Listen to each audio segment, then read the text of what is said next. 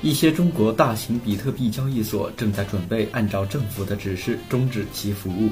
比特币中国是全国前三大比特币交易所之一，周四宣布将于九月三十日停止对中国客户的所有交易。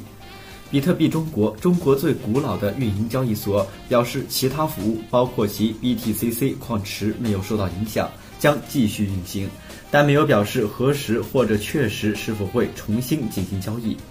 作为中国企业，我们严格遵循规定，同时把用户的最大利益放在首位。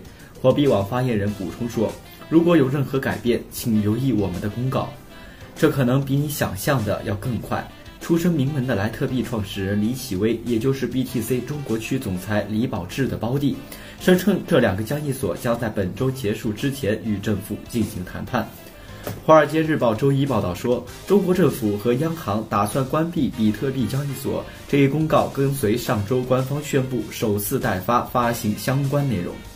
中国在2013年12月禁止大型机构的比特币交易，由于安全考虑，今年出现四个月的交易冻结。随着 ICO 筹集资金的繁荣二零一七年这个领域已经受到了越来越多的关注。ICO 今年已经超过十七亿美元，比特币和以太币的价值飙升。今年夏天，前者飙升至四千五百美元以上，一些交易所甚至超过五千美元。